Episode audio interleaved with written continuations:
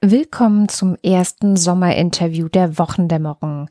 Holger und ich haben uns ein paar Wochen Urlaub gegönnt, aber nicht ohne zuvor spannende ExpertInnen zu Themen einzuladen, die wir in der Wochendämmerung immer mal wieder streifen oder auch ansprechen. Jetzt ist also endlich auch mal die Zeit, in die Tiefe zu gehen und zwar zu den folgenden Themen Energiewende, gesellschaftliche Diskurse, Climate Engineering und die Zukunft des Verkehrs. Und wir starten in dieser Folge mit dem Thema Energiewende. Dafür hat Holger Claudia Kempfert besucht und mit ihr über die Klimakrise gesprochen und was wir eigentlich dagegen tun könnten.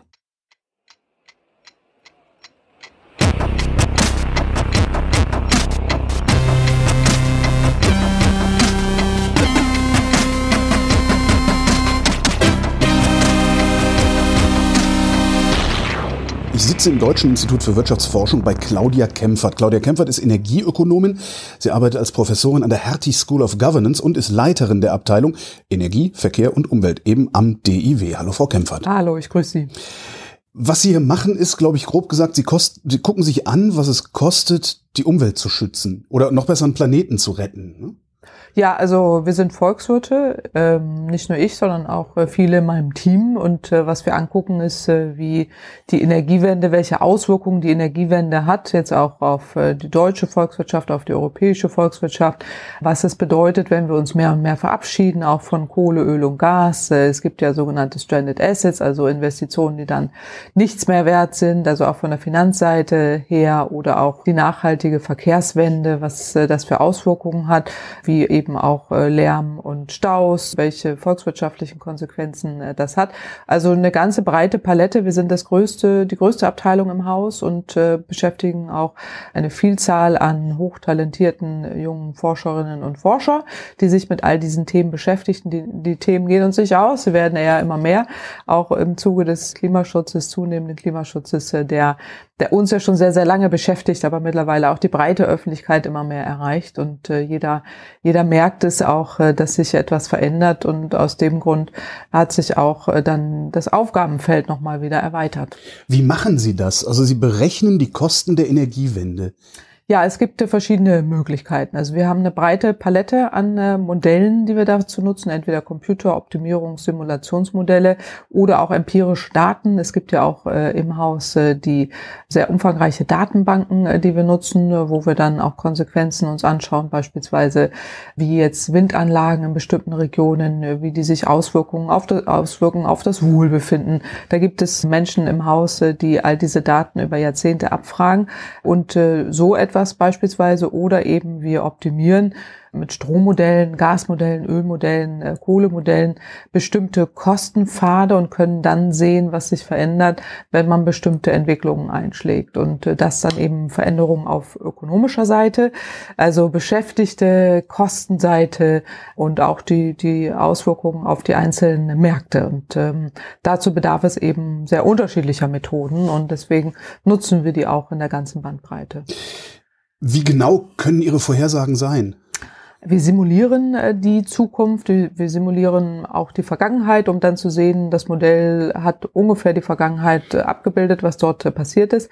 Deswegen vertrauen wir auch auf das, was man in der Zukunft simuliert. Aber da wir teilweise über sehr lange Zeiträume gehen, also über mehrere Jahrzehnte, das spielt beim Klimawandel eine Rolle, aber auch bei der Energieversorgung, auch bei der, bei der Automobilindustrie beispielsweise, wo man über lange, lange Investitionszyklen rechnet und auch redet, ist es eben so, dass man nicht wirklich Prognosen abgibt, sondern wir erstellen Simulationen, was wäre wenn, was passiert, wenn wir heute die Energiewende machen, was passiert, wenn wir sie nicht machen, was passiert, wenn wir Klimaschutz machen, was passiert, wenn wir es eben nicht umsetzen, also solche Dinge. Und dann an den Parametern, an den Annahmen äh, dann entsprechend immer wieder auch Veränderungen vornehmen, um dann einzuschätzen, wie sich das entwickeln kann. Ist das, kann ich mir das vorstellen, wie so riesengroße, äh, mit Magie hinterlegte Excel-Tabelle, und sie sagen einfach so, jetzt alle Kohle raus. Und dann gucken Sie, was kommt hinten für eine Zahl raus. Also etwas komplizierter ist es schon. Mit Excel-Tabellen arbeiten wir gar nicht. Also auch über, wir haben, wir erstellen Energiestatistiken und auch mhm. Verkehrsstatistiken. Da sind dann Excel-Tabellen im Einsatz. Was wir machen, sind äh, Computermodelle, programmierte äh, Computermodelle anhand von mathematischen Optimierungsmethoden, die wir erstellen, auch umfangreich erstellen, die man im Übrigen auch im Internet ansehen kann, weil wir alles sehr, sehr transparent machen und dann äh, rechnen diese Modelle teilweise auch über sehr lange Zeiträume. Also manches Modell ist so komplex, äh, dass es mehrere Wochen braucht, bis eine Lösung da ist. Also die Computermethoden dann, obwohl sie besser geworden sind, dann doch dazu führen, äh, dass man aufgrund der Vielzahl an Parametern, an Gleichungen, die man hat, dann doch so lange Optimierungs- und Rechenzeiten braucht. Also es ist deutlich umfangreicher als jetzt eine Excel-Tabelle, aber äh, grundsätzlich ähm, ist es eben so, dass wir diese, diese Modelle konzipieren, um eine ungefähre Ahnung zu bekommen, äh, wie bestimmte Märkte sich entwickeln.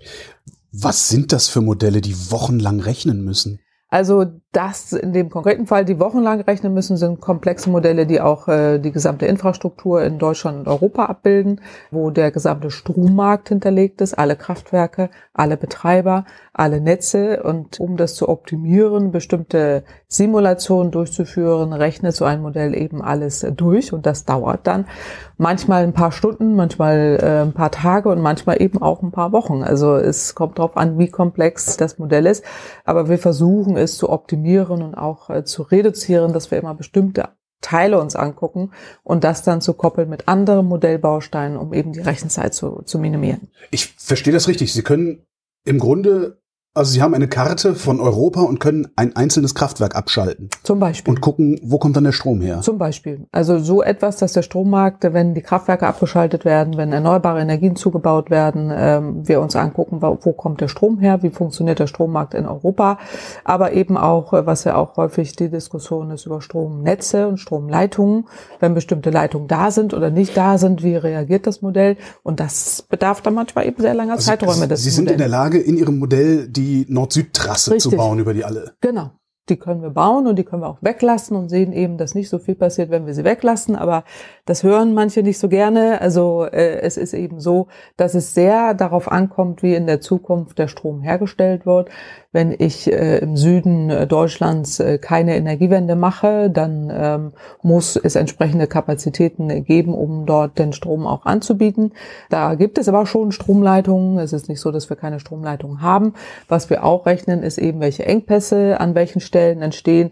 Es ist ja im Moment so, dass bestimmte Engpässe, die im Stromnetz entstehen können, völlig normal sind, aber in der deutschen Diskussion völlig überdramatisiert werden, weil es heißt, es darf nie irgendwo einen Engpass geben, weil man dann eben das, das Stromsystem anpassen muss. Dunkelflaute. Das ist nochmal wieder ähm, das Unwort des Jahres, äh, was, was ich äh, meinem Team empfohlen habe, nicht mehr zu verwenden, weil wir eher positive äh, Termini für das Funktionieren des Strommarktes inklusive Netze entwickeln wollen, also sowas wie Hellsturm und nicht über Dunkelflauten reden.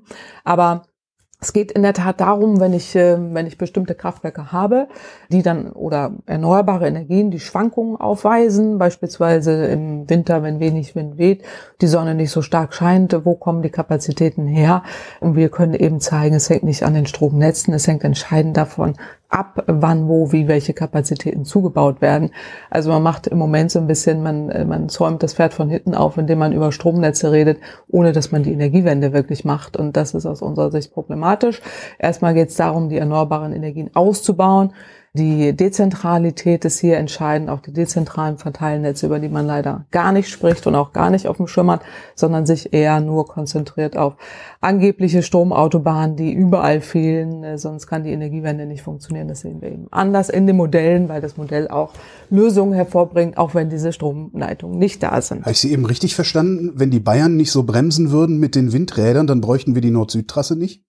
Die Bayern sollten deutlich mehr tun, um Windenergie auszubauen. Die Kapazitäten sind ja da, aber sie haben eben Regelungen äh, eingesetzt, wie die 10H, also diese Abstandsregelung, die sehr widersinnig ist. Äh, wenn man in Bayern mehr äh, erneuerbare Energien ausbauen würde, kann man sich auch so manche Stromtrasse sparen. Aber wichtig ist eben, dass man vor Ort auch vorankommt mit der Energiewende und Deswegen eben diese vielen Wenn-Danns, äh, die wir in den Modellen abbilden. Also wenn Bayern dies macht oder eben nicht macht, dann gibt es bestimmte Entwicklungen. Und aus unserer Sicht ist es problematisch, nur zu sagen, wir brauchen jetzt nur eine Leitung, dann haben wir die Energiewende gelöst, sondern es bedarf eben sehr viel mehr und sehr viel mehr Komponenten. Was ist denn eigentlich die Energiewende, wenn Sie darüber sprechen? Also die Energiewende ist ähm, erstmal der Ausbau der erneuerbaren Energien auf über 80 Prozent der Stromerzeugung bis 2050, bis zu 100 Prozent eben deutlich äh, mehr als 80 Prozent nach 2050. Also die Vollversorgung mit erneuerbaren Energien, was eben heißt der Weggang von Atomenergie, aber auch von Kohle äh, und auch Gas letztendlich. Und ähm, das ist die Energiewende, dass wir uns verabschieden von den konventionellen Energien hin zu mehr erneuerbare Energien und eben nicht nur im Stromsektor, sondern in allen anderen Sektoren auch. Stichwort ist hier die Sektorkopplung, wo man auch erneuerbare Energien einsetzt für die Mobilität, für den Gebäudeenergiebereich, wo man dann auch Speicher einsetzt und das nicht nur in Deutschland, sondern in ganz Europa. Das würde ich als Energiewende bezeichnen. Sie haben Gas zuletzt genannt. Warum? Weil im Moment noch die Diskussion da ist, zu sagen, wir steigen ja aus Atomenergie aus bis zum Jahre 2022.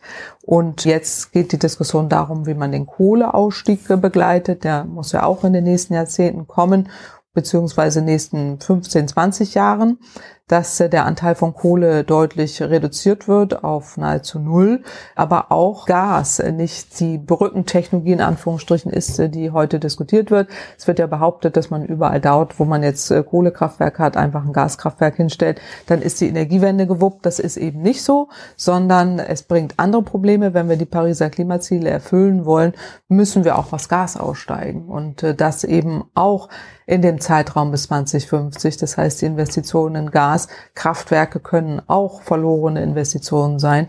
Also ähnliches Kapital, was vernichtet wird, was man jetzt bei Kohle und Atom hat. Also wäre es besser, in erneuerbare Energien zu investieren von vornherein sehr viel zu investieren in erneuerbare Energien und sich nicht immer nur auf vergangene Techniken zu konzentrieren und zu sagen, die sind jetzt die Lösung und da müssen wir rein investieren, sondern wirklich konsequent auf erneuerbare Energien setzen. Aber da gibt es eben viele, viele, die das Gegenteil behaupten und sagen, das geht nicht, funktioniert nicht, viele Mythen verbreitet werden, um eben diese Vollversorgung mit erneuerbaren Energien zu verhindern. Das Warum? halten wir für, für problematisch.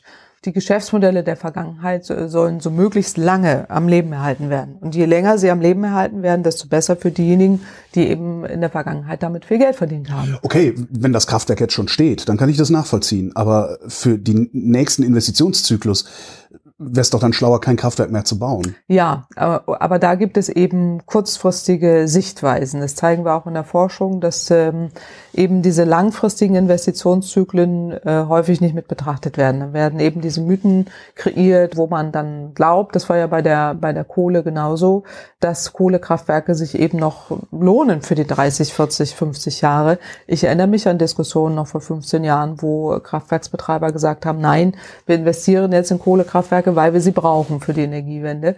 Und äh, dass das nicht der Fall ist, äh, wissen wir heute. Wir wussten es auch schon damals, haben auch empfohlen, es nicht zu tun. Und ähnlich ist es heute mit den Gaskraftwerken, dass gesagt wird, wir brauchen sie, sonst gehen in Deutschland die Lichter aus. Und äh, da ist es ähnlich, dass man hier dann übermäßig äh, Kapazitäten aufbaut, die wir in der Zukunft so nicht brauchen werden, beziehungsweise nur reduziert äh, brauchen werden, äh, weil wir mehr erneuerbare Energien nutzen werden. Und das ist das Hauptproblem. Jetzt produzieren Sie Zahlen, die diesen Mythen entgegenstehen. Warum hört die Politik nicht auf Sie, sondern auf die Mythen? Ist zumindest mein Eindruck, dass es das passiert.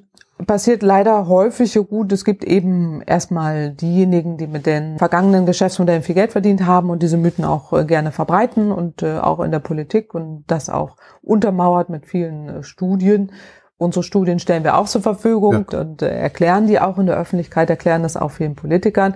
Und es gibt auch einige, die das auch so wahrnehmen und auch umsetzen wollen. Aber äh, in der Summe ist dann häufig äh, leider dann so eine Minimumentscheidung gefallen, die möglichst wenigen wehtun will und 2038. Äh, möglichst wenig ähm, Geschäftsmodelle der Vergangenheit beeinträchtigen will. Und so geht es eben eben nicht. Also wenn ich Klimapolitik machen will, heißt das, ich brauche neue Geschäftsmodelle. Ich brauche, heißt das, ich brauche konkrete Rahmenbedingungen. Heißt das, ich muss mich verabschieden von den äh, bisherigen fossilen Energien. Und das ist für die Politik sehr, sehr schwer, weil es offensichtlich doch noch sehr viel Einfluss gibt von den entsprechenden Protagonisten, die in der Vergangenheit eben viel Geld damit verdient ja, haben. Wie ich gerade sagte, 2038, also Braun ist ja gerade aktuell, Braunkohleausstieg bis 2038. Sie, Sie grinsen. Äh, das ja, erstmal wir eigentlich auch in fünf Jahren machen. Naja, erstmal erstmal ist es ein Kohleausstieg, deswegen äh, grinse ich. Es ist okay. nicht nur Braunkohle, sondern auch äh, auch Steinkohle. Ähm, Kohleausstieg, äh, nein, im Gegenteil. Also äh, ein Großteil der des Kohleanteils ist auch Steinkohle. Es sind ja häufig die Steinkohlekraftwerke in vielen ähm, unser Kraftwerk in Berlin, Kraftwerke in Hamburg, überall die Wärmekraftwerke. Das heißt, wir sind, aus der Förderung raus, aber nicht. Wir sind aus der Förderung raus. Das heißt, wir kaufen raus, den Kram ein und verbrennen ihn dann. Genau. Und das Schlimme ist daran auch noch wir kaufen die Steinkohle häufig aus Gebieten, die im höchsten Maße Umwelt sozialpolitisch problematisch sind. Denken Sie an Kolumbien beispielsweise mhm. und auch häufig aus Gebieten, wo man wirklich nur die Hände über den Kopf äh, zusammenschlagen äh, muss. Äh, solche Dinge sollten wir überhaupt nicht mehr importieren. Aber das ist die nächste Diskussion. Wir importieren auch aus Russland und vielen, vielen Regionen eben die Steinkohle, die wir hier nicht mehr fördern, weil es zu teuer war. Aber wir subventionierten sie ewig, auch bis heute sogar noch, wird, wird da noch in die Steinkohle, werden da Subventionen reingesteckt. Aber der Kohleausstieg äh, bezieht sich tatsächlich auf die gesamte Kohle, also Einsatz von Kohle für die Energieherstellung äh, und hier insbesondere für Strom und Wärme. Und Steinkohlekraftwerke sind häufig eben Strom- und Wärmekraftwerke, auch Wärmekraftwerke in den Großstädten wie Berlin, Hamburg, überall oder auch im Industriebereich. Und äh, auch dafür braucht man Alternativen. Und da kommen eben dann häufig dann sofort reflexhaft die Gaskraftwerke, die genannt werden. Aber man kann auch mit Biomasse oder anderen erneuerbaren Energien genauso versorgungssicher äh, solche Steinkohle Kraft-Wärme-Kopplungsanlagen ersetzen. Das ist durchaus machbar und äh, würde auch auf Nachhaltigkeit hinweisen. Aber der Kohleausstieg wäre nicht nur früher machbar, wir müssen ihn auch früher umsetzen, wenn wir die Klimaziele von Paris äh, erreichen wollen. wollen Aber wichtig, wichtig ist nicht das Enddatum, sondern dass die Kapazitäten vermindert werden. Je früher wir beginnen, alte und ineffiziente Kohlekraftwerke vom Netz zu nehmen, desto leichter wird es, wird es nach hinten raus weil wir eben je früher wir beginnen, äh, Kapazitäten zu drosseln, desto mehr Flexibilität hat man auch nach hinten raus. Aber wichtig ist das maximale Emissionsbudget. Ähm, und das liegt eben ungefähr bei 2000 Millionen Tonnen, beziehungsweise weil wir so wenig gemacht haben, jetzt noch bei 1500 Millionen Tonnen. Äh, je später man beginnt, desto, desto äh, geringer ist das Emissionsbudget. Das 1500 Millionen Tonnen bis 2050. Bis, äh, egal wann, äh, dürf, darf der Kohlesektor noch, äh, noch emittieren. Also wenn wir jetzt weitermachen und die Kohlekraftwerke nicht äh, vermindern, heißt das noch acht Jahre weiter so. Und dann mhm. wäre abrupt Schluss. Wenn wir es äh, schaffen, alte und ineffiziente Kohlekraftwerke früh vom Netz zu nehmen, die restlichen Kapazitäten zu drosseln, haben wir auch mehr Zeit nach hinten raus. Und äh, darum geht es ja bei dieser ganzen Diskussion, dass man jetzt nicht nur über ein Enddatum redet, sondern über die maximale Emissionsmenge, die überhaupt noch emittiert werden darf. Wo wäre eigentlich das Problem, das sofort abzuschalten? Na, wir produzieren. Außer, dass Vattenfall dann viel Kohle haben will, aber ne, Geld, Kohle ist ja das. Ja, wir produzieren aber schon noch über 30 Prozent unseres Stroms eben mit, mit Kohle. Mhm. Äh, parallel gehen auch die letzten sieben Atomkraftwerke vom Netz und da ist es schon richtig, dass man sagt, man kann jetzt nicht in der Kürze der Zeit gleichzeitig aus Atom und Kohle aussteigen. Aber weil wir in der Vergangenheit äh, so lange gewartet haben und so spät erst reagiert haben, bedeutet das eben, dass wir jetzt äh, so abrupt äh, handeln müssen. Aber man kann alles auch noch sehr viel schneller machen, wenn man die erneuerbaren Energien deutlich schneller ausbaut, und zwar überall in Deutschland, nicht nur im Norden. Wer müsste die ausbauen? Ist das Sache des Staates oder ist das Sache der Energieversorger? Also die Energiewende wurde bisher finanziert von ganz, ganz vielen Akteuren. Dadurch, dass wir im Jahr 2000 die Förderung erneuerbarer Energien mit dem EEG, also dem Erneuerbaren Energienförderinstrument entwickelt haben, äh, wo wir einen Aufschlag über den Strompreis bezahlen, über die, die erhöhten Kosten. Also wenn Sie sich jetzt eine Solaranlage kaufen, die aufs Dach tun, haben Sie in der Vergangenheit über 20 Jahre einen festen Preis dafür bekommen. Mhm. Und diese, dieser Ausgleich, also die erhöhten Kosten minus den Marktpreis äh, sozusagen, das ist das, was, äh, was auf dem Strompreis überwälzt wurde. Da haben wir alle einen bestimmten Anteil am Strompreis äh, bezahlt. Das hat man jetzt geändert. Man hat eine Deckelung eingeführt, man führt Ausschreibungen ein schreibt bestimmte Mengen an, an erneuerbaren Energien aus. Die, der Zubau reicht aber überhaupt nicht aus, jetzt um die Energiewende zu erreichen, auch nicht den Kohleausstieg.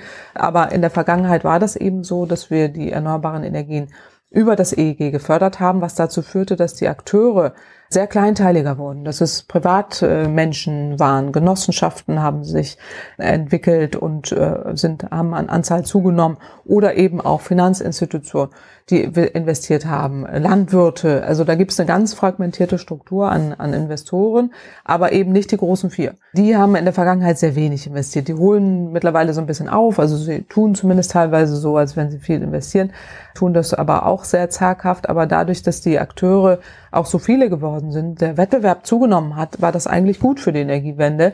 Und das äh, wirkt man jetzt vollständig ab, eben über diese Deckelung des Ausbaus, was absolut widersinnig ist, weil die erneuerbaren Energien in der Vergangenheit tatsächlich teuer waren. Deswegen hat man ja auch einen bestimmten Betrag bezahlt und die Investitionen, das wird ja häufig kritisiert, waren zu hoch. Aber was wir geschafft haben, ist, dass die Investition beziehungsweise die Kosten in der erneuerbaren Energien sich deutlich vermindert haben. Also so eine Solaranlage, Windanlage ist heute wettbewerbsfähig zu den konventionellen.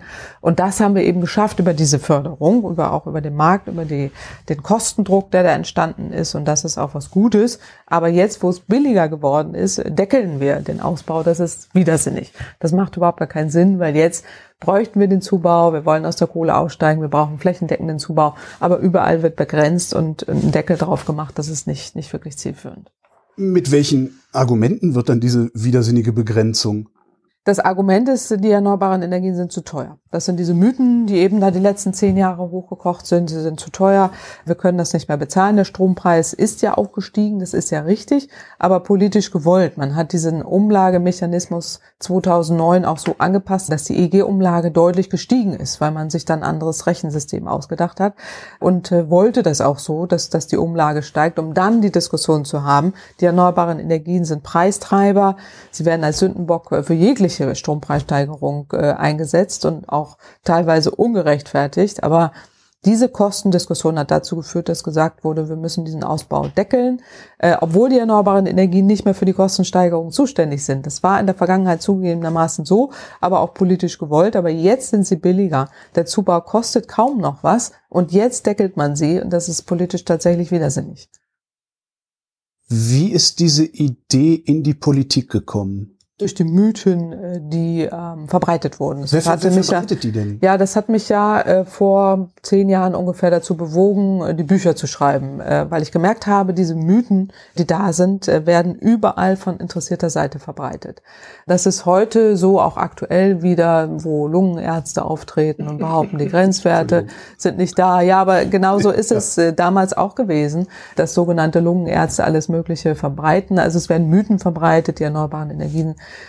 verursachen Blackouts, sie, sie sind äh, nicht einsatzfähig, wir müssen Strom aus dem Ausland importieren. Also je, äh, wirklich jede Menge Mythen wurden verbreitet, genauso wie heute gesagt wird, das Elektroauto ist umweltschädlicher als der Diesel, was schlichtweg Humbug ist, äh, auch wissenschaftlich bewiesen. Aber es gibt ja nicht wenige äh, Institute und dann auch Studien, eben von interessierter Seite lanciert, die das Gegenteil behaupten. Das kennen wir aus der, der Diskussion um das Rauchen und das Rauchverbot, auch sehr schön aufgearbeitet in Amerika durch viele Studien, wo man zeigen konnte, dass 40 Jahre immer wieder solche Mythen verbreitet wurden, um den Prozess aufzuhalten. Und diese Mythen sind insofern wirksam, weil es politische Akteure gibt, die das auf, die das nutzen und aufhalten wollen. Und da stecken bestimmte Geschäftsinteressen dahinter. Und das äh, kann man schon aufbereiten. Auch diese Lungenärzte, die jetzt nicht dazu führen, dass das Ganze aufgehoben wird, aber sie schaffen Zeit. Es werden, sind dann wieder 10, 15 Jahre Zeit, äh, die ins Land gehen und das hilft der Branche, die mit dem vergangenen Geld verdient haben. für die ist jedes Jahr Gold wert. Und deswegen werden diese Mythen verbreitet.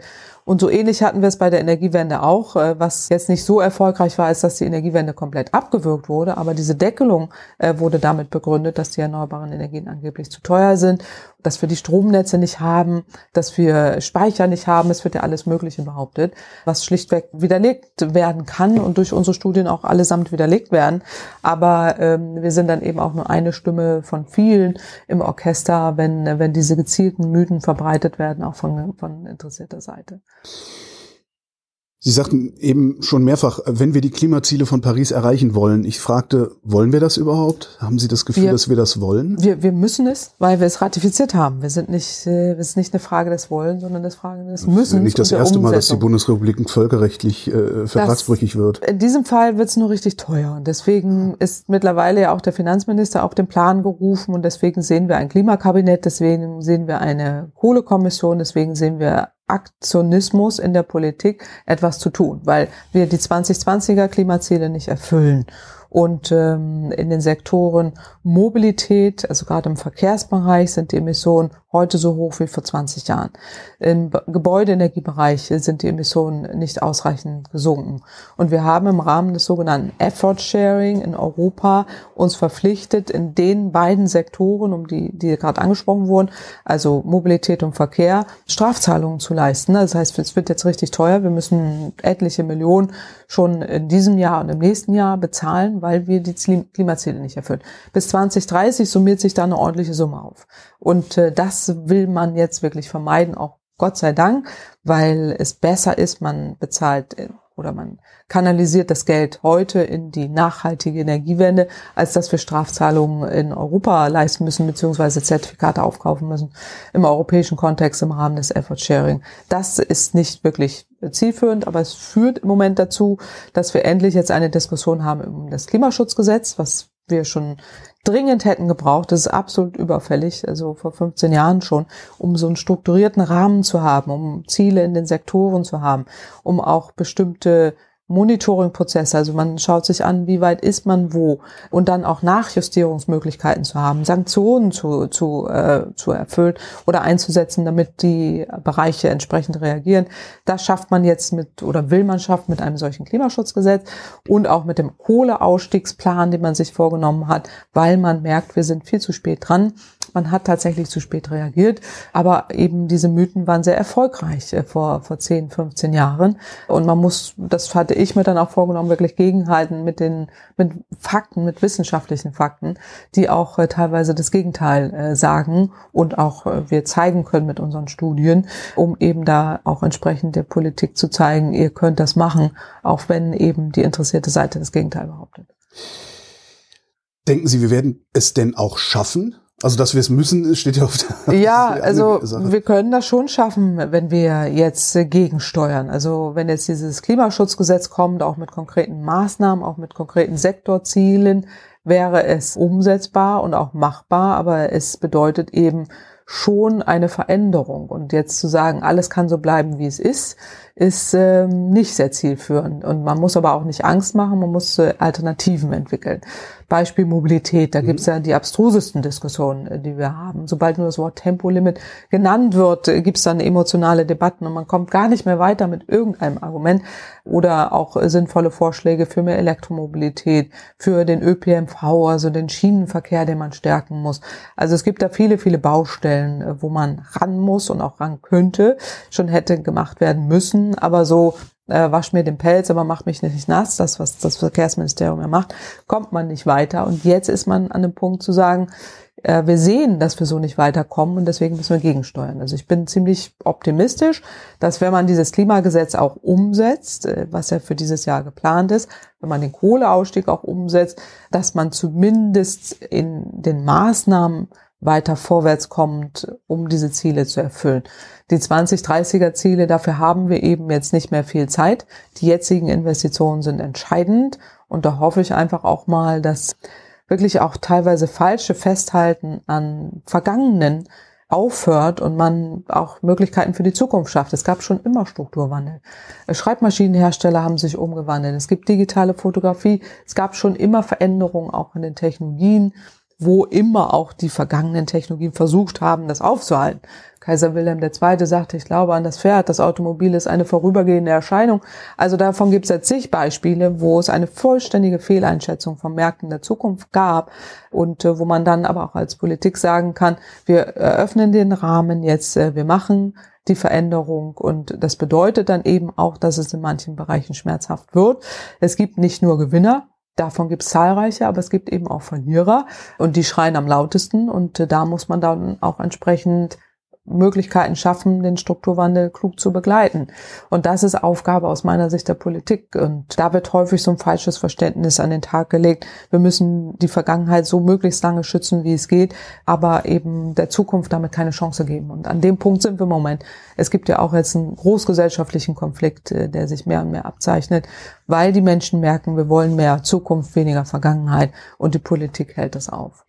Wer sind denn die Gewinner es sind alle Bereiche, die in der zum Beispiel erneuerbaren Energien, in der Energiewende tätig sind. Erneuerbare Energien gehören dazu. Aber auch Energieeffizienz. Das ist eine ganze breite Palette auch von mittelständischen Unternehmen, die hervorragende Energieeffizienztechnologie anbieten nachhaltige Mobilität, äh, da ist auch eine völlig andere Technologiewelt. Äh, die Digitalisierung spielt da eine große Rolle. Gerade im Bereich der IT ähm, entstehen gigantisch viele neue Positionen, neue Jobs, die aber völlig andere Anforderungen hervorbringen. Oder auch Speichertechnologie. Auch der klassische Mittelstand entwickelt ja auch viele Technologien heute schon, die aber nicht zum Einsatz kommen, weil die Marktbedingungen der Vergangenheit festgehalten werden. Und viele frustriert sind, beispielsweise auch große Schiffsmotorenhersteller, die jetzt Alternativen anbieten könnten und sagen, wir warten auf die Rahmenbedingungen händeringend, wir haben die Investitionen getätigt, aber es lohnt sich nicht, weil immer noch alte Schiffsmotoren bestellt werden, wo wir wissen, dass die die nächsten 20 Jahre ausgemustert werden müssen. Also wir brauchen auch dort neue Technik und also davon gibt es eben auch viele, die erkennen, teilweise die auch sehen, die aus der Vergangenheit kommen, wir müssen uns wandeln und wir wandeln uns auch, aber andere eben nicht, die dann an der Vergangenheit festhalten. Und es kommen die neuen hinzu, auch völlig neue Anbieter, auch neue Akteure. Eins der beliebtesten Argumente, das ich so kenne, ist, ja, das ist ja völlig lächerlich. Deutschland kann ja nicht im Alleingang die Welt retten.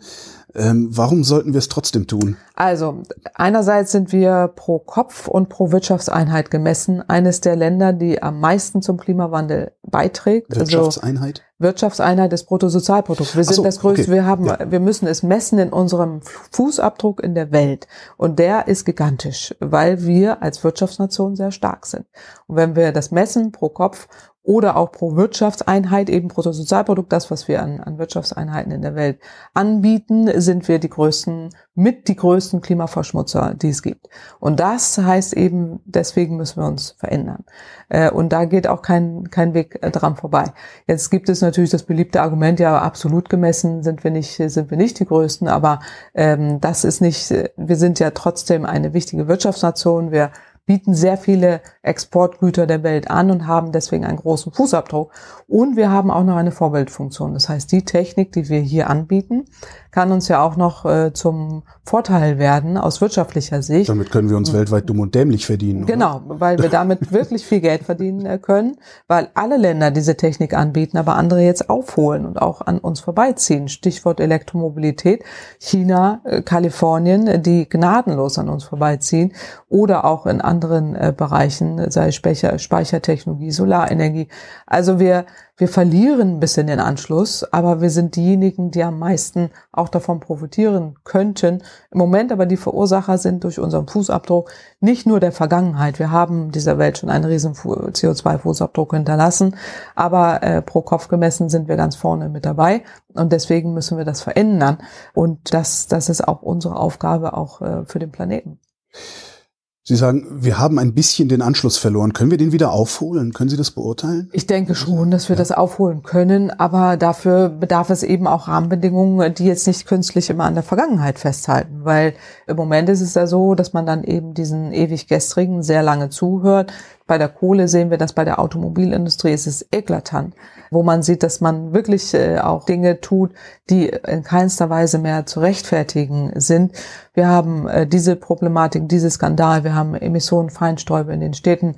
Äh, da gibt es so viele Anknüpfungspunkte, wo die Politik mehr tun müsste und es einfach nicht tut. Also man hat hier irgendwie eine falsch verstandene Rücksicht auf Geschäftsmodelle der Vergangenheit, die man ändern muss und die Rahmenbedingungen anpassen muss. Im Moment ist es ja so, dass in erster Linie fast ausschließlich Gerichte äh, darüber entscheiden, welche Politik wir in Deutschland machen für den, für den Emissionsschutz in den Städten. Das kann es ja nicht sein. Also hier hätte man schon sehr viel früher über die blaue Plakette, über die ähm, Senkung eben dieses Dieselprivilegs beziehungsweise der Anhebung der Steuer der Dieselsteuer, eine Elektroautoquote für neu zugelassene Fahrzeuge. Man hätte eine breite Palette an Möglichkeiten schon gehabt, die man einführen hätte können. Und wir wären heute nicht in dieser Situation. Und aus dem Grund muss man wirklich sagen, die Politik hat hier eine Mitverantwortung, auch eine Mitschuld an der Misere, wo wir heute sind, aber und andere holen auf. Und deswegen ist es jetzt äh, ein Weckruf, äh, der da ist, äh, der auch gehört werden muss, äh, damit wir hier den Anschluss nicht vollständig verlieren. China scheint alles richtig zu machen, oder? Ja, also China macht in vielen Dingen äh, einiges nicht richtig. Also das jo, muss man auch immer wieder ja, erwähnen, dass das, äh, dass das auch äh, nicht wirklich ein System ist, was, was hier nachzukupfern ist. Aber sie haben erkannt, dass in vielen Segmenten die Zukunft anders aussehen wird. Und die Elektromobilität gehört ganz sicher dazu. Die Elektromobilität hat in vielen Bereichen große Vorteile, gerade was Emissionen, Feinstaub angeht, äh, was auch die Kompatibilität mit erneuerbaren Energien angeht. Und da, das haben sie verstanden und haben dort äh, rein investiert, auch in einer Form, äh, wie man es hier nicht gemacht hat. Und aber auch im Bereich Solarenergie, also erneuerbare Energien, hat man viel investiert. Und aus dem Grund haben die da Wettbewerb Wettbewerbsvorteile sich erarbeitet, die wir aber aufholen können. Wir können in anderen Segmenten, äh, also erstmal im Elektromobilitätsbereich sowieso aufholen, aber wir können auch in der Speichertechnologie viele Digitalisierungsanforderungen oder auch der erneuerbaren Energien durchaus äh, mehr tun, sollten dies auch tun, weil unsere Wirtschaft dafür aufgestellt ist, äh, das mit anbieten zu können, aber die Rahmenbedingungen eben nicht gegeben werden, dass die voll durchstarten können. China das macht das ja im Grunde ja, quasi diktatorisch. Droht uns irgendwann sowas wie eine Ökodiktatur? Ist das irgendwann die einzige Lösung, die wir noch haben? Überhaupt nicht. Das Gut. ist auch ein so ein Angstmacher-Term. Äh, ja äh, von Genuss eben von den ewig Gestrigen, die uns Angst machen wollen. Jetzt leben wir in so einer Diktatur. Im Gegenteil, die Energiewende stärkt die Demokratie. Das sieht man eben an den Akteuren. Die Energiewende führt dazu, dass es viele Genossenschaften gibt, dass sich viele Kommunen dort zusammenschließen, investieren in erneuerbare Energien, in Hybridbusse, in äh, Solaranlagen, in Speicher. Es gibt viele 100 Prozent erneuerbare Energienkommunen, auch schon in ganz Deutschland, wo die Demokratie gestärkt wurde, wo man hier eine Gemeinschaft entwickelt hat und wo es auch gut funktioniert.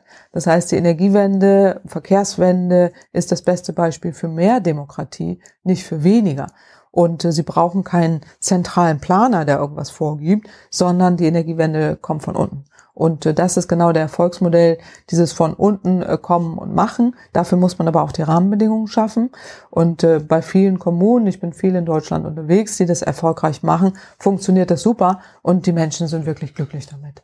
Also es gibt auch Streit ganz sicher, wie überall, dass sich manche da nicht einig werden oder manche die Windparks blöd finden auch teilweise orchestriert eben von üblichen Verdächtigen, die das mit anschieben, dass der, dass der Streit da auch entsteht. Aber äh, in der Summe gibt es doch sehr, sehr viele, wo man sieht, äh, es funktioniert und stärkt die Demokratie. Wenn wir auf den Verkehr gucken, denken Sie, dass unser ja, Mobilitätsniveau haltbar sein wird, wenn wir eine Energiewende gemacht haben? Also die Vorstellung, dass wir jetzt sagen, wir wechseln einfach die 55 Millionen Fahrzeuge, die im Moment ja nicht fahren, sondern in erster Linie rumstehen, also 23 Stunden am Tag stehen 90 Prozent der Fahrzeuge rum, es sind Stehzeuge, keine Fahrzeuge, dass man das aufrechterhalten will und kann, ist, ist illusorisch, das raten wir, da raten wir auch von ab. Also es geht erstmal darum, eine Verkehrsvermeidung zu machen, eine Verkehrsoptimierung, aber jeder kann mobil sein sein. Das ist, das ist die gute Nachricht.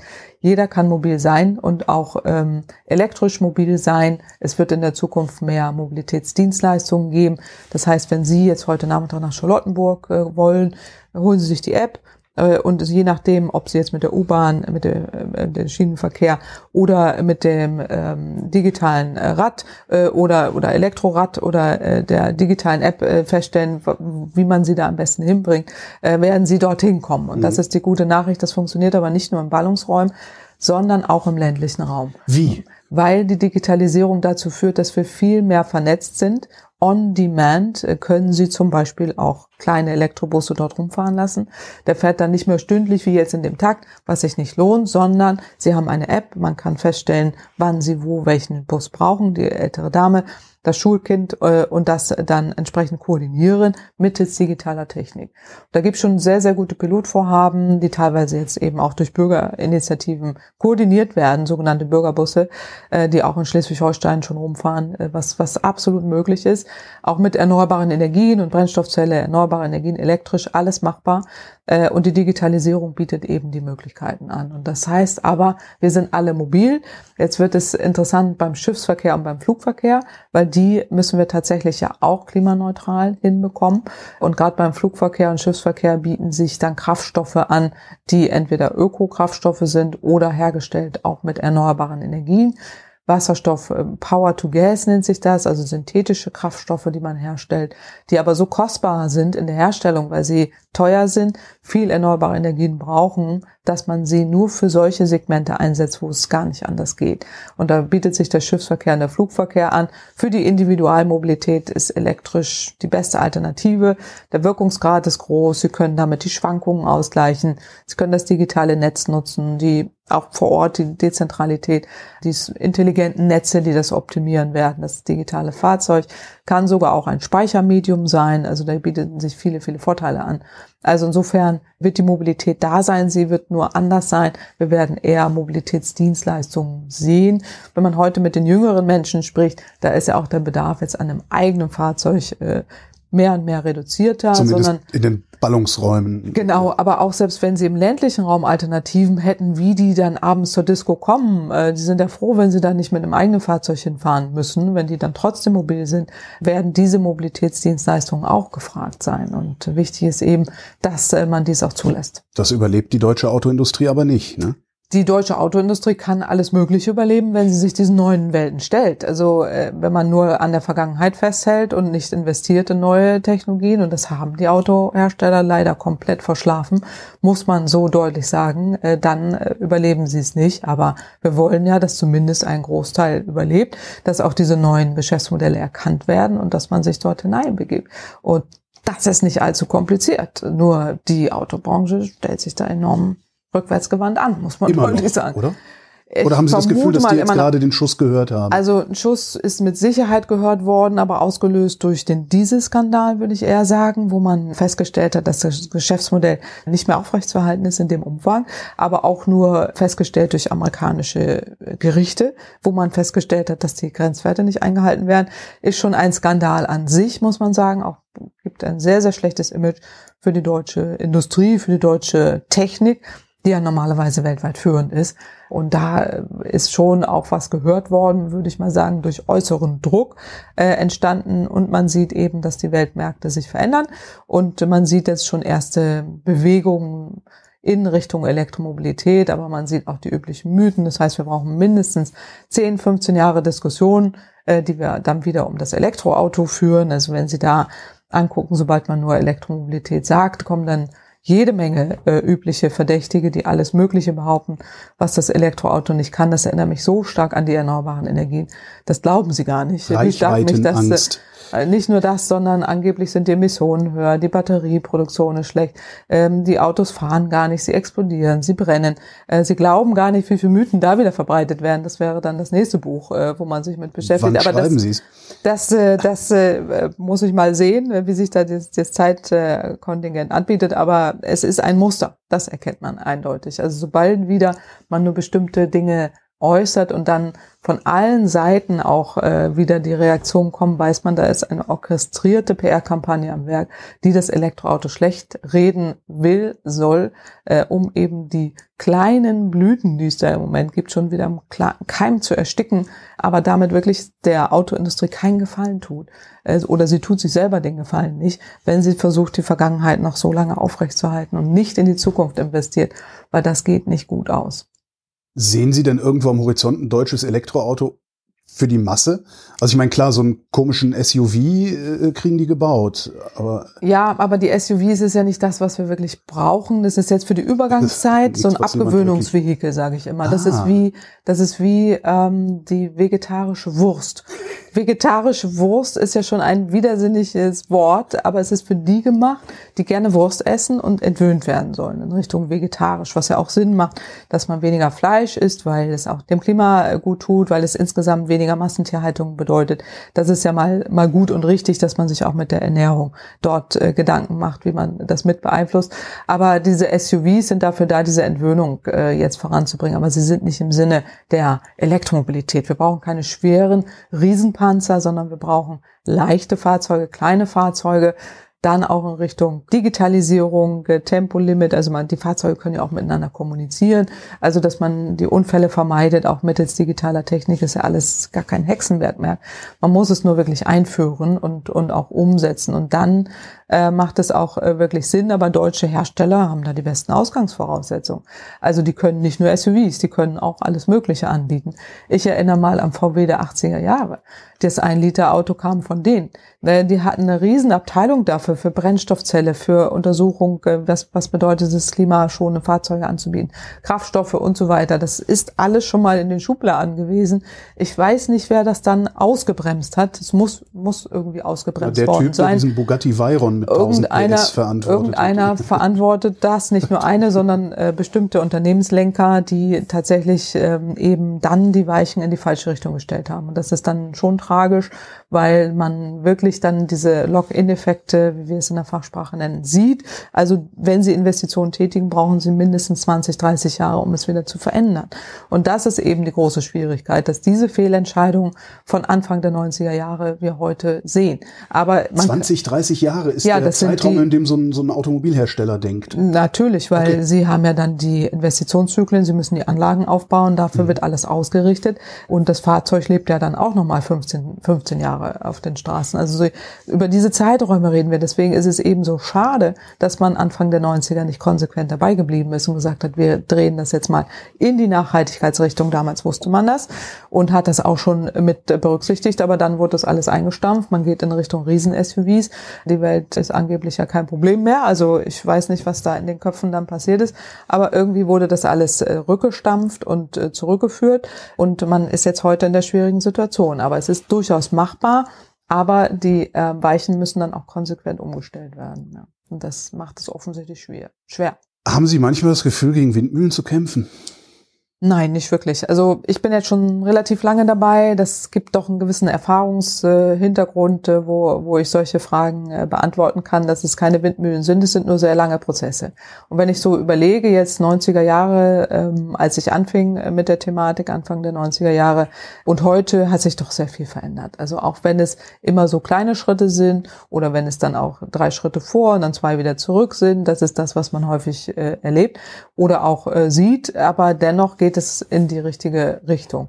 Heute kommt ja nochmal auch, ein gesellschaftlicher Diskurs hinzu, der, der interessant zu beobachten ist, den wir auch schon in den 90ern hätten gebraucht in der Vehemenz und, und danach, äh, aber heute eben, eben da ist, weil man mittlerweile auch erkennt, dass es so ja so nicht mehr weitergehen kann und weil die vorherige Generation es nicht geschafft hat, die Weichen ausreichend umzustellen, obwohl wir es besser wissen.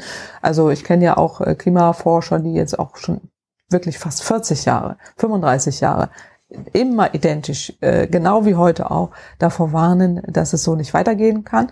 Und äh, die dann auch sagen, also ähm, es ist schon frustrierend, über einen gewissen Zeitraum äh, so wenig Gehör zu finden. Aber wenn dann doch ein bisschen etwas passiert, ist man ja schon froh. Und heute, glaube ich, ist der, der Punkt gekommen, wo man nicht mehr zurück kann. Also wo jetzt auch nicht mehr nur noch Mythen verbreitet werden. Ich meine, gut, wir kennen das jetzt in Amerika. Überall entstehen wieder so komische Präsidenten, die, die da irgendwie Unwesen treiben. Aber das hält uns dann wieder auf einen gewissen Zeitraum. Aber die Gesellschaft ist eine andere geworden. Und das erkennen wir an so vielen Ecken und Enden, an den Diskussionen auch, die man früher hätte anders geführt. Und heute äh, auch ein ganz anderes Selbstverständnis da ist, über bestimmte Dinge zu sprechen. Aber angesichts dessen, was möglich wäre, was Sie ja auch Sie müssen ja nur Ihren Computer anschmeißen und sehen, was möglich ist. Da müssten Sie doch eigentlich jeden Morgen schreiend auf dem Balkon stehen. Nein, überhaupt Also ich würde das. Nein, nein, nein, überhaupt gar nicht. Also natürlich ist, ist immer viel möglich, aber es ist ja auch eine breite Palette an, an Möglichkeiten da.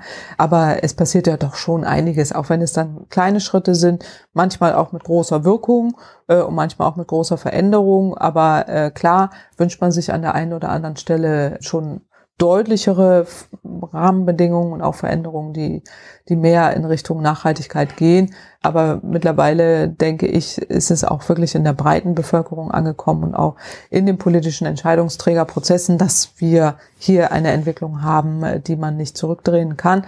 Aber es gibt eben immer wieder auch Rückschritte. Das ist schon, schon richtig. Aber das sehen Sie auch in Diskussion jetzt über Europa, über Austritte aus Europa, über wieder komische ja, gar nicht, Präsidenten. Wie ich das finde und wie mich das aufwühlt. Ich finde es auch erschreckend, äh, gerade vor dem Hintergrund, äh, dass wir ähm, auch aus unserer Erfahrung heraus, auch aus der Historie heraus ja wissen, dass ähm, Europa uns wirklich gut tut und dass wir da viele, viele Vorteile haben und auch für eine friedliche Welt äh, uns einsetzen sollten und da eben solche Bestrebungen auf einmal aufkommen.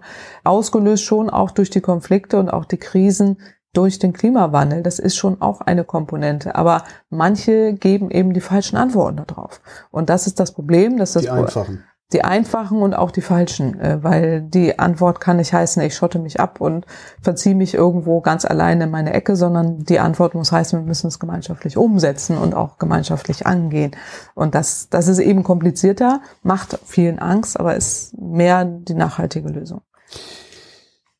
Das nächste aktuelle Ding ist ja Fridays for Future. Ähm, die fordern, die haben ja so einen Forderungskatalog vorgelegt, 200 Dollar pro Tonne CO2, die irgendwie eingepreist werden soll. Ist das äh, ein realistischer Wert? Also wir diskutieren im Moment ja über diese CO2-Bepreisung und wir beschäftigen uns auch im Rahmen einer Studie sehr intensiv mit diesen ganzen Vorschlägen, die es dort gibt.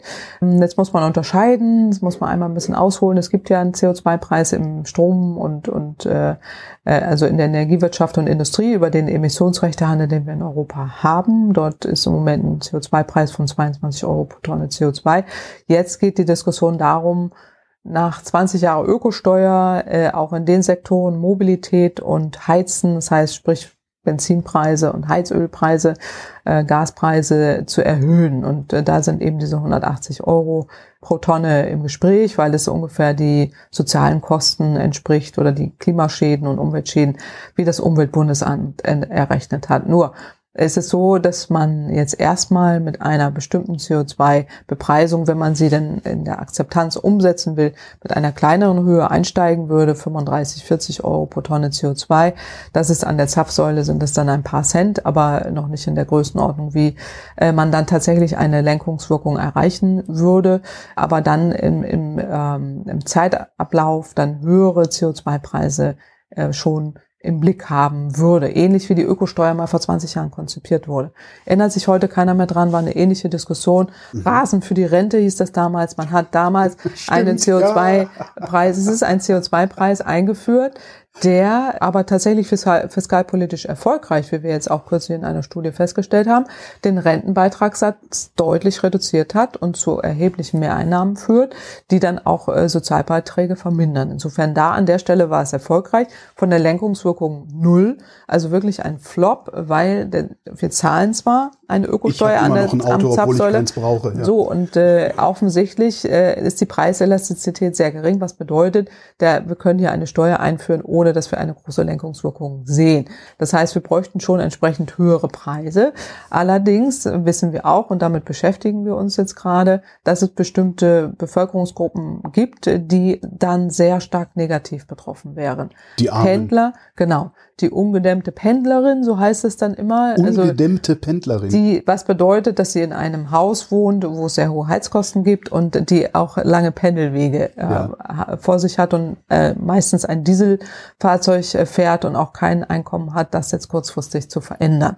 Um die geht es und da muss man sich überlegen, wie man dann auch Rückvergütung ermöglicht, dass die nicht zusätzlich belastet wird und man gleichzeitig immer Wege schafft, wie eben diese Personengruppe, um die es da geht, auch in Häusern wohnen kann, wo man gedämmt hat, wo es geringere Heizkosten gibt, wo man dann nicht mehr Öl oder Gas heizt, sondern erneuerbare Energien, nach Möglichkeit ganz wenig Energie nur noch verbraucht oder herstellt, selber herstellt und äh, dann auch den Pendelweg entweder mit Schienenverkehr, also ÖPNV ausbaut, anbietet, preiswert macht oder eben ähm, klimaschonende Antriebe wie Elektrofahrzeuge oder andere äh, Formen ermöglicht. Und, und darum muss es gehen in einem solchen Paket, um die Diskussion, wie wir sie jetzt in Frankreich haben, mit den Gelbwesten zu vermeiden.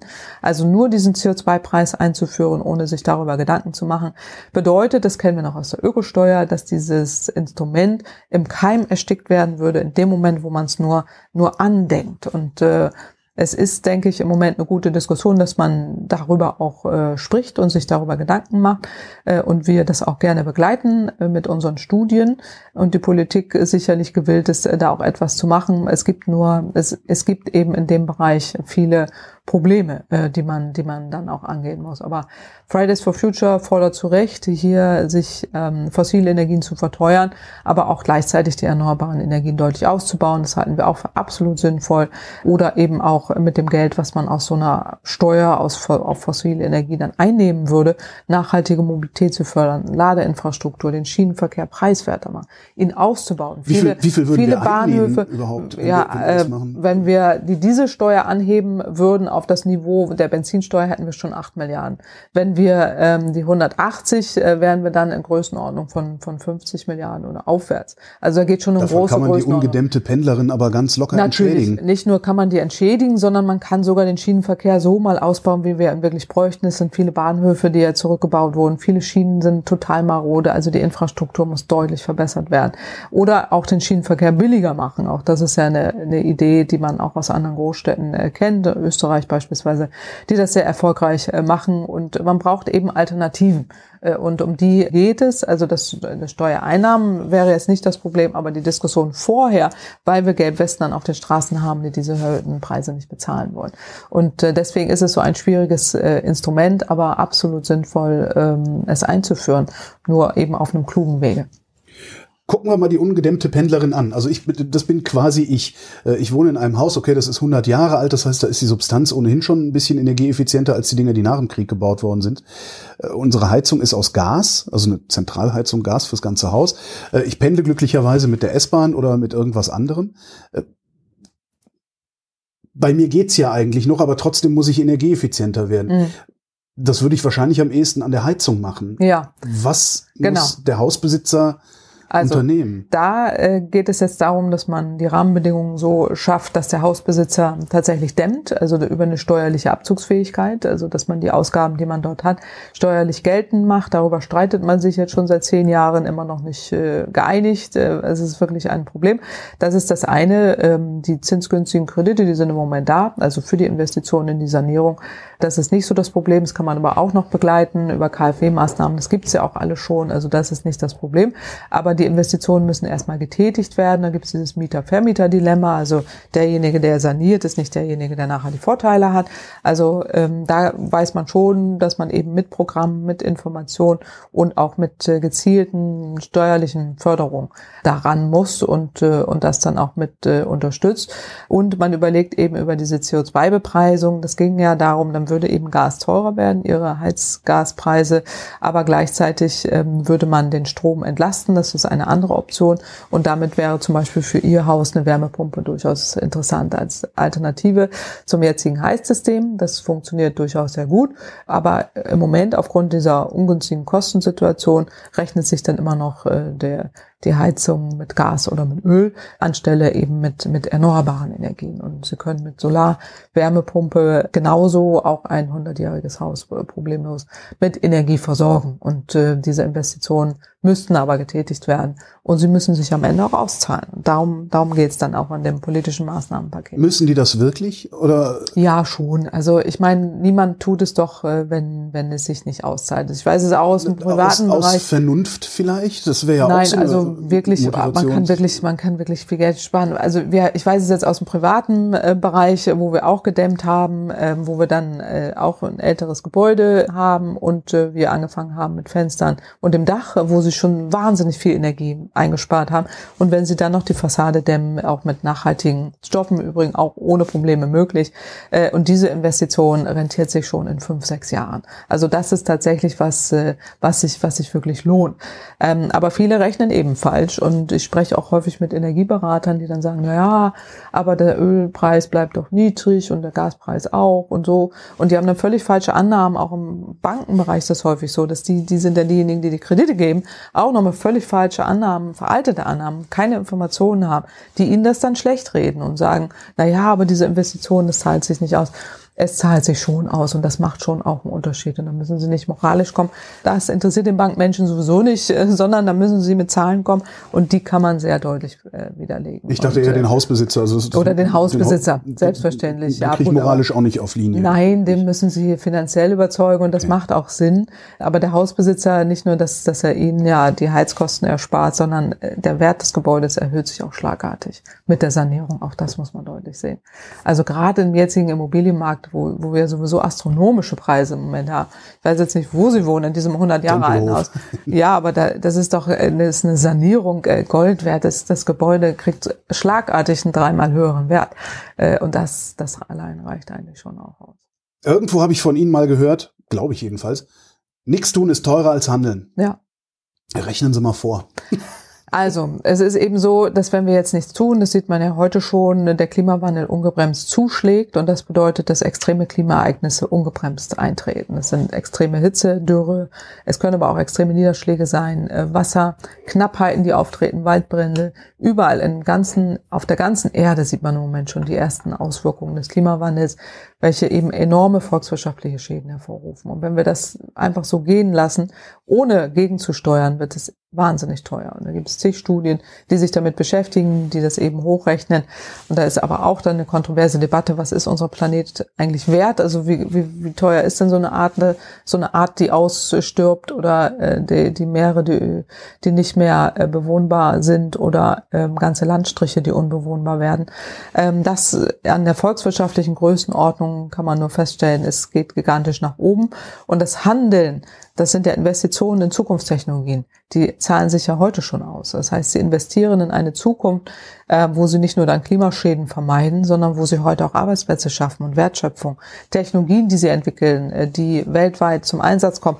Und das ist etwas, was volkswirtschaftlich lohnend ist. Insofern sind diese Investitionen ja sowieso keine Stranded Investments, also die wir kennen aus dem fossilen Bereich, sondern Investitionen in die nachhaltige Zukunft. Und äh, aus dem Grund ist das Nichthandeln teuer und das Handeln eben nicht. Und das sagt aber dann der Kohlekumpel aus der Lausitz auch, ja, was interessiert mich das denn, ob jetzt irgendwo in Syrien Landstriche unbewohnbar werden. Ich will meinen Arbeitsplatz behalten. Ja, in der Lausitz wird man auch, äh, man sieht heute schon äh, auch Auswirkungen des Klimawandels. Dann kann der auch mal mit den Landwirten äh, reden und auch äh, die, mhm. die Überschwemmungen, die es gibt. Aber das interessiert ihn trotzdem nicht. Zu Recht fragt er ja, wie ist es denn mit meinem Arbeitsplatz? Und das ist ja genau das, um das es geht, wenn es um zukünftige Investitionen geht, dass man Arbeitsplätze, die dauerhaft entstehen können, schaffen will. Und äh, der Kohlekumpel, das wissen wir aus der Statistik, ist häufig heute ohnehin schon in einem Alter, wo er ganz normal in Rente gehen wird. Da gibt es ein paar 5000 an der Zahl, haben wir uns nach haben wir angeschaut, denen man auch Möglichkeiten schaffen kann durch Umschulung, durch Veränderung oder auch durch attraktive Bedingungen für Unternehmen, die sich dort ansiedeln, damit äh, auch dort die Arbeitnehmer wieder eine, eine Chance bekommen. Zugegebenermaßen nicht leicht, aber äh, umsetzbar. Und das ist auch Aufgabe der, der äh, regionalen Politik. Das hat man jetzt auch im Übrigen ja mit der Kohlekommission erarbeitet, wo es jetzt um wahnsinnige Entschädigungszahlungen gibt, geht, um riesige Gelder für Strukturwandel, um eben diese Menschen wenige Menschen in der Lausitz auch entsprechend sozial abzufedern. Das, äh, das äh, bekommt man ja hin. Aber viel wichtiger ist eben auch, dass man ähm, zukunftsfähige Arbeitsplätze schafft. Also, ähm, dass der Kohlekumpel jetzt noch die letzten 15 Jahre seines Arbeitslebens irgendwo beschäftigt sein wird, ist ohne Frage. Aber wir wollen ja auch in der Lausitz in der Zukunft noch Arbeitsplätze haben. Und dann geht es um Investitionen in Forschung und Innovationen, nachhaltige Mobilität, Speichertechnologien auch in der Region äh, schon erforscht, wo es Unternehmen gäbe, die sich dort ansiedeln können, um, um wirklich auch in solchen Regionen, äh, die, wo es ja nicht so gut bestellt ist mit dem Strukturwandel, ähm, dort zu helfen und auch äh, Möglichkeiten zu schaffen. Und das, das ist genau die Aufgabe, die jetzt auch die Politik zum Teil hat. Wie speichern wir all den Strom denn eigentlich, den wir erzeugen, während wir ihn nicht brauchen und dann aber brauchen, während der Wind nicht weht? Also es gibt viele Möglichkeiten, den zu speichern. Technisch heute schon alles da und auch keine Sorge, dass man da erstmal nochmal 15 Jahre forschen muss. Die Technik mhm. ist heute bekannt. Okay, das Elektroauto vor meiner Haustür, das Zum Beispiel, nicht, ja, weil gut, aber das Anschluss Batterie, ja, also die Batterie hat jetzt nicht die Riesenkomponente, aber Batterien mhm. an sich wäre eine Möglichkeit. Auch die gibt es heute schon für Häuser und Hausquartiere äh, gibt es große Batterien, die im Übrigen auch schon im Einsatz äh, sind. Das ist eine Option. Aber ähm, die größeren Speicher sind Pumpspeicherkraftwerke, die wir zum Teil in Deutschland haben, aber auch teilweise wieder behindern und nicht ausbauen. Aber Norwegen, Skandinavien, Österreich, Schweiz gibt es genügend Möglichkeiten, die, wo man das nutzen kann äh, und auch speichern äh, kann äh, mittels Pumpspeicherkraftwerke, die ähm, ökonomisch effizient sind. Also ein See auf dem Berg, den ich vollpumpe und dann ablaufen Genau, und äh, richtig. Äh, äh, Batterien wäre das nächste. Dann eben diese Power-to-Gas-Geschichten, also dass man Wasserstoff herstellt, dafür dann CO2 aus der Biomasse nutzt und dann synthetisches Gas herstellt, kann man auch die Gasinfrastruktur nutzen, die wir heute schon haben. Äh, hat den großen Vorteil, dass man es dafür auch nutzen könnte. In Niedersachsen gibt es jetzt riesige Forschungsvorhaben, wie man eben synthetisches Gas äh, da, da einspeist und auch nutzt. Äh, und das wäre dann auch ein Lang Langfristspeicher, nicht nur für die Mobilität, auch für Industrieprozesse dort, wo sie keine Alternativen haben. Und diese Techniken sind heute alle bekannt. Es ist kein Erkenntnisproblem, es ist eher ein Durchsetzungsproblem, weil sie den Markt nicht haben, weil wir im Moment zu viel Strom haben, weil die Preise niedrig sind, weil die neuen Marktakteure behindert werden, weil Speicheranbieter sich Abgaben zahlen müssen und äh, das sich überhaupt nicht lohnt, dass die Speicherung eingesetzt wird. Wir reden ja lieber über Stromleitungen, als dass wir und teure Stromleitungen, wo im Übrigen keiner mal über die Preise redet, Klammer auf, Klammer zu. Aber ähm, die Speicher äh, wäre, sind eine Alternative auch dazu, wenn man große Transaktionskosten hat, wie man jetzt bei den Stromleitungen ja auch sieht, dass man auch mehr auf Speicherung, auf Dezentralität setzen kann. Das würde sich auch rechnen. Wie lange bräuchten wir, um Speicherkapazitäten aufzubauen, um uns zu dekarbonisieren? Die können Sie sofort aufbauen. Sie ist kein Problem, das ist kein zeitliches Problem. Die Technik ist da. Sie müssen nur die Rahmenbedingungen schaffen. Im Moment, äh, wenn Sie Speicherhersteller sind, Schleswig-Holstein gibt es da welche. Die wollen äh, Wasserstoffspeicher aufbauen, dann müssen sie, werden sie erstmal mit Umlagen versehen. Sie können am Energiemarkt gar nicht teilnehmen. Sie haben kaum Einkommensmöglichkeiten. Also ihnen werden alle Steine dieser Welt in den Weg gelegt, damit sie ja nicht ihre Technik anbieten, um dann hinterher, jetzt werde ich ein bisschen zynisch Doppelpunkt, äh, in der Öffentlichkeit zu sagen, die Speicher seien ja nicht da und wir können sie nicht einsetzen, Klammer zu, äh, das ist schon irgendwie skurril. Aber ähm, wichtig ist, dass die Rahmenbedingungen geschaffen werden. Das, das ist die Aussage, die man hier schaffen kann, weil anstelle, dass man Anlagen großflächig abregelt, das kann man auch machen in vielen Bereichen, aber es wäre auch sinnvoll, dass man Speicher damit füllt in dem Moment, weil man ja den Strom hat in dem Moment und äh, ihn dann nutzt, wenn, wenn man ihn braucht. Also haben Sie eigentlich sowas wie eine Zahl? Was kostet uns das? Paris 2030, 80 Prozent 2050, was kostet uns das und was kann es uns einbringen, wenn wir es richtig machen? Also wenn wir den Kämpfertschen Maßstab sozusagen anlegen. Ja, die Frage ist immer, was kostet uns das, wenn wir es nicht machen? Und äh, das äh, wissen wir auch sehr genau, weil wir dann wieder sehr viele fossile Energien importieren müssen. Das kostet uns im Moment 70 Milliarden im Jahr, allein die, der Import von fossilen Energien. Das würde mal wegfallen. Äh, die Investitionen in neue Technologien äh, sind dann Investitionen, die wiederum Arbeitsplätze schaffen. Insofern sind es nicht Kosten im, im klassischen Sinne, wo sie nur Kosten haben und äh, keinen Ertrag. Und äh, diese Investitionen in, in allen Bereichen äh, schaffen auch wiederum Wertschöpfung und Arbeitsplätze. Insofern ist es äh, sehr viel teurer, das Nichthandeln, wenn wir einfach die Energiewende nicht machen und äh, weiterhin uns auch äh, mit fossilen Energien versorgen, die geologischen Streitigkeiten, geografischen Streitigkeiten, äh, geostrategischen Streitigkeiten, davon mal ganz abgesehen, wo wir im Moment ja auch noch äh, mit involviert sind und die Kosten von Atommülllagerung, äh, die uns gigantische Kostenberge hinterlassen, mal davon ganz abgesehen. Also die Frage ist immer, was, was kostet es tatsächlich ähm, unsere, die vergangene Energiewende Rechnung zu begleichen. Und die ist ungleich höher zu dem, als wenn wir jetzt investieren in eine Zukunftstechnologie. Was für einem Verhältnis ungleich höher? Ich kann mir es überhaupt nicht vorstellen. Also wir reden hier über Hunderte von Milliarden, dann über, über 10, 15, 20 Jahre. Ne? Ja, also ich meine, wenn Sie 70 Milliarden äh, allein schon vermeiden, eben wenn Sie fossile Energien, das können Sie hochrechnen, in den nächsten 20, 30 Jahre, äh, kriegt man schon eine Größenordnung. Zwei äh, Bundeshaushalte voll. Ja. So ist es. Und, äh, und auch die Billion haben Sie schnell voll, die ja angeblich die Energiewende kostet. Äh, die Zahl gab es jetzt auch mal in der Vergangenheit, die irgendjemand behauptete. Ich erinnere mich auch nicht wer, aber äh, dass es immer dann heißt, dass äh, um so, so Angst vor Kosten äh, zu machen. Aber wichtig ist hier, dass man sieht, dass sich die Energiewende auszahlt, dass wir volkswirtschaftlich mehr Vorteile haben, wenn wir es machen, als wenn wir es nicht machen. Wenn wir jetzt auf den Einzelnen gucken, wie verhalte ich mich idealerweise klimaneutral? Also jeder kann sehr viel fliegen, tun. Kein Fleisch. Ja, jeder kann, kann sehr viel tun. Also äh, mit dem Fliegen ist das immer so eine Sache. Ich bin ja selber auch unterwegs in der Welt, um auch äh, die amerikanischen Kollegen zu besuchen und so weiter. Ich kompensiere in Klimaschutzprojekte, äh, äh, was jeder auch tun kann. Auch unabhängig davon, ob man fliegt oder nicht, können Sie in Klimaschutzprojekte spenden. Das empfehle ich sowieso jedem. Wenn Sie statt mühselig Weihnachtsgeschenke suchen in den Geschäften, gehen Sie einfach auf die Webseite äh, und äh, spenden in Aufforstungsprogramme. Da kriegen Sie kleine schöne Kärtchen zu Weihnachten, die Sie verschenken können können und dann können Sie kleine Wälder Waldanteile, Aufforstungsprogramme verschenken, was tatsächlich für den Planeten was bringt. Wobei man da auch gucken muss, dass das nicht ein Anbieter ist, der die Dinger hinterher abholzt und verfeuert. Das ne? ist wohl absolut wahr, aber da gibt's genügend, äh, genügend Programme, wo man das sicherstellen kann hm. und auch Zertifikationen und so weiter, äh, die, die das sicherstellen und äh, wo man auch weiß, dass das nicht passiert, sondern wirklich Wald, der zusätzlich entsteht.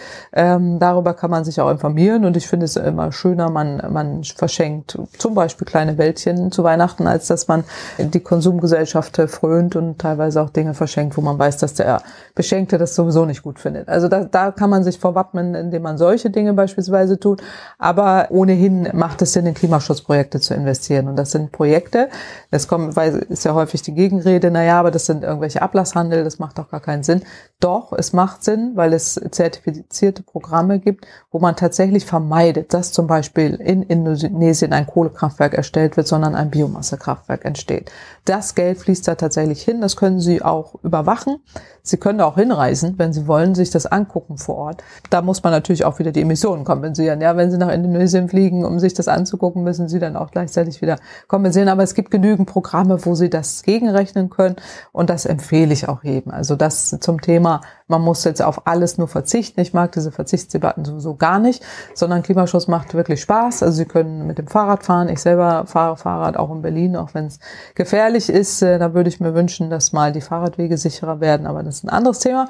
Also das ist das eine, Ökostrom beziehen, ähm, sich wirklich auch regional Produkte kaufen. Das kann jeder wirklich selbst leicht kontrollieren. Und die Dinger sind auch noch, die Produkte, die sie kaufen, sind auch noch äh, ökologischer. Also Bioprodukte sind, sind wichtig. Und sie äh, schmecken auch besser und äh, machen auch deshalb Spaß und sind nicht so viel teurer, teilweise sogar billiger. Und äh, das, das ist etwas, wo, wo jeder darauf achten kann, durch seine eigene Sensibilisierung einfach, wie ich mich in der Welt verhalte. Wo sie wohnen, welche Zeitsystem sie nutzen, ist natürlich auch noch wichtig. Darauf Einfluss zu nehmen, macht auch Sinn, auch wenn man in einer Mietwohnung ist, das, das immer wieder anzusprechen oder das dann auch zu verändern und ähm, wie viel Fleisch ich esse tatsächlich auch. Also wie bekomme ich diese Sensibilisierung in die Köpfe der Masse sozusagen? Weil das sind ja alles Binsenweisheiten, über die wir jetzt gerade geredet haben. Ja. Das, und trotzdem funktioniert es nicht. Ja, ja also natürlich im Discounter teilweise. wächst die Bio-Ecke ja, langsam. Ja, genau. Aber äh, genau. Also äh, da sieht man ja schon, dass es, dass die Menschen durchaus gesund essen wollen und das muss natürlich auch preiswert sein. Äh, für viele, ähm, die gerade ein niedrige Einkommensbezieher, muss es ja genauso möglich sein, obwohl die niedrige Einkommensbezieher meist den geringsten CO2-Fußabdruck haben, sondern ja. es sind ja immer diejenigen, die viel Geld haben, die sehr viel CO2 produzieren und da muss man tatsächlich tatsächlich mal ansetzen und ähm, das auch hinterfragen, ob ich tatsächlich diesen SUV kaufen muss. Äh, da würde ich jetzt auch mal Sozialdruck äh, argumentieren, ja, also den Nachbar immer wieder darauf hinweisen. Also bei mir ist es ja teilweise schon so, dass die in vorauseilenden Gehorsam auf mich zukommen und mir jetzt sehen, was sie alles an Umweltsünden äh, äh, oder nicht Sünden äh, gemacht haben. Also das bringt dann aber schon mal jeder ja, hinterfragt ja, sich da einmal. Also ich will da ja niemanden maßregeln, aber sich einfach mal zu hinterfragen, ob das tatsächlich so sein muss, äh, wie ich mich da äh, verhalte und äh, damit eben auch für das soziale Umfeld was beizutragen, weil niemand ist freiwillig Umweltschädiger. Also niemand will doch gerne jemand anders mit seinen Na, ich könnte mir schon vorstellen, dass ein Fünftel der Bevölkerung durchaus äh, sowas freiwillig und gerne macht, einfach nur um renitent zu sein, weil diese ja, die, Leute, gibt Firma, es die haben dann diese Aufkleber ja. auf dem Auto. Ja, die, die, die gibt es äh, vielleicht gut. Und äh, für die, also man kann mit Konsum viel bewegen, ist schon richtig, aber nicht alles, das ist ja. schon ganz klar. Also man braucht den politischen Rahmenbedingungen, dass eben auch alle Menschen mobil sein können, aber klimaschonend mobil. Das gerade diejenigen, die sich eben nicht leisten können, am viel befahrenen Straßen wohnen, die ganzen Gifte einatmen müssen und auch wirklich nachweislich krank werden. Das ist ja etwas, was man abstellen kann und auch abstellen muss, äh, dass diejenigen, die es dann können, dann ins Grüne ziehen und dann weiter in SUV fahren. Dafür braucht man dann Rahmenbedingungen, dass das Fahrzeug, mit dem man oder die Mobilität dann wirklich klimaschonend ist und, und nicht mehr andere benachteiligt. Sie sagten vorhin, ähm, im Grunde fangen wir jetzt erst an, die Dinge zu tun oder ernsthaft zu diskutieren, die wir vor 20 Jahren alles schon wussten. Was wissen wir denn heute alles schon, was wir eigentlich jetzt anfangen müssten und wo die Gefahr besteht, dass wir in 20 Jahren erst drüber diskutieren? Naja, also ich finde es sehr bemerkenswert, dass äh, die jungen Menschen auch mit einer bemerkenswerten Klarheit und äh, auf dem Punkt äh, Sprache äh, die Dinge formulieren, die wir seit 30, 35 Jahren immer wieder äh, sagen, veröffentlichen, durch wissenschaftliche Erkenntnisse untermauern. Äh, und da plötzlich eine Generation kommt, die zu Recht sagt, wir reden hier über unsere Zukunft. Und da haben sie recht. Die Achtjährigen sind betroffen. Wir, also 80-Jährigen jetzt nicht mehr so, also wir auch nicht mehr so, aber die Älteren noch viel weniger. Also diejenigen, die es verursacht haben, sind nicht diejenigen, die es erleben werden. Und das, das ist ja völlig richtig. Insofern ist diese Bewegung äh, sehr wichtig. Der, die gesellschaftliche Bewegung, die wir dort haben, also auch ein Einfordern der jungen Generation an einer lebenswerten Zukunft, ist absolut richtig und auch wichtig. Und dadurch entsteht aber ein breiter gesellschaftlicher Diskurs. Das merkt man einfach, dass wieder über diese Themen mehr nachgedacht wird. Dass man sieht, dass, dass Menschen sich auch äh, hinterfragen, dass man auch in Diskussionen kommt zu vielen äh, Themen äh, auf gesellschaftlicher Ebene. Und die Politik auch reagiert, das sieht man ja heute auch, wo man auch Bewegungen sieht, sich zu öffnen und auch Schritte zu gehen, die notwendig sind, die zugegebenermaßen nicht sofort alles abdecken. Das ist ganz klar. Wir werden wieder zehn Jahre ähm, an Diskussionen, an Veränderungen erleben. Aber es geht eben auch nicht alles so schnell. Das ist ja schon richtig. Aber wichtig ist, dass man heute auch diese, diese Rahmenbedingungen so setzt. Das ist wie mit der, mit der Einführung der Förderung erneuerbarer Energien vor 20 Jahren. Damit hat man einen Rahmen gesetzt, damit die erneuerbaren Energien jetzt so billig sind, dass sie weltweit im Einsatz sind. Und das hat man damals geschaffen. Heute wird man dann Rahmenbedingungen setzen, die dann auch äh, in 20 Jahren dann ihre Wirkung in dem Umfang entfalten, wie man es gerne von Anfang an gehabt hätte. Aber wichtig ist eben, dass man diesen Moment auch nutzt, um die Hebel so umzulegen, dass es funktioniert. Sie machen den Eindruck, als würden wir nicht in 20 Jahren wieder hier sitzen und Sie würden sagen, naja, das hätten wir vor 20 Jahren mal lieber machen sollen. Also ich sehe heute eine andere Bewegung, ich sehe auch ja. heute eine breitere Erkenntnis und ich sehe heute auch schon ein höheres äh, ähm, aktives Erleben vom Klimawandel, von den Auswirkungen weltweit, auch durch unsere Medien, durch die globale Vernetzung, äh, durch, durch die äh, Flüchtlinge, durch, durch viele Dinge, die jetzt passieren, durch die, auch das reale Erleben, selbst wir hier vom Klimawandel, das ist in vielen Regionen der Welt ja noch viel, viel schlimmer erlebbar, auch in den USA beispielsweise, äh, wo auch eine Diskussion zum Klimaschutz dadurch entstanden ist, dass so viele Klimaschäden entstanden sind oder Klimawirkungen da sind, wo viele es auch merken und sehen, es ist nicht mehr so wie früher. Also heute ist eine andere Bewegung da auch aus dem Druck entstanden und auch die Klimawissenschaft, die uns sagt, wir haben keine Zeit mehr, die uns immer wieder jetzt eindrücklicher, auch wirklich emotional mittlerweile uns mitteilt, die 40 Jahre Reden sind vorbei, jetzt ist, jetzt ist Handeln angesagt. Und äh, das kommt ja bei der jungen Generation an. Es kommt bei vielen Politikern an. Man sieht jetzt so Gegenbewegungen, so Rückzugsgefechte durch den amerikanischen Präsidenten Brasilien, überall wieder. Aber das sind so, so Dinge, die wir jetzt aushalten müssen. Nur die Gegenbewegung wird noch viel stärker sein. Und äh, das, das ist nicht aufzuhalten. Das ist anders als früher.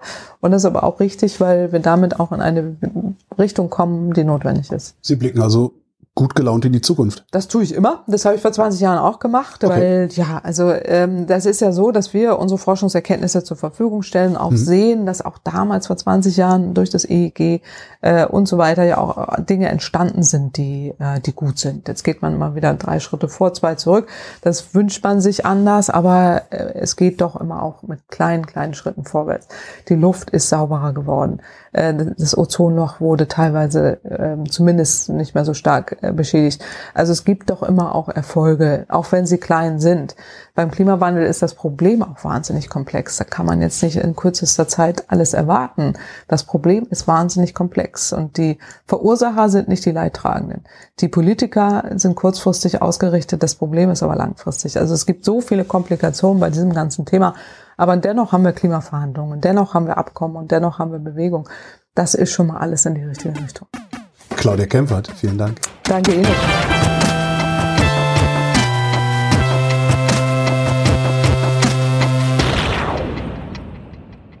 Das war das erste unserer Sommerinterviews. Nächste Woche geht es weiter mit dem Thema gesellschaftliche Diskurse.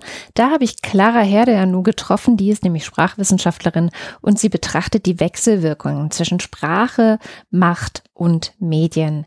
Normalerweise würden wir uns jetzt an dieser Stelle bei euch dafür bedanken, dass ihr uns unterstützt. Vor allem lesen wir dann immer die Ultras und den Fanclub vor. Wir bitten aber um euer Verständnis, dass wir diesen Teil in unseren Sommerinterviews auslassen, da wir die Sendungen vorbereitet haben und gar nicht immer die aktuellen Zahlen und Unterstützer da haben. Wir haben euch aber natürlich immer noch genauso lieb wie immer und wir freuen uns auch immer noch genauso, wenn auch ihr uns unterstützen wollt. Alle Informationen dazu findet ihr auf wochendämmerung.de.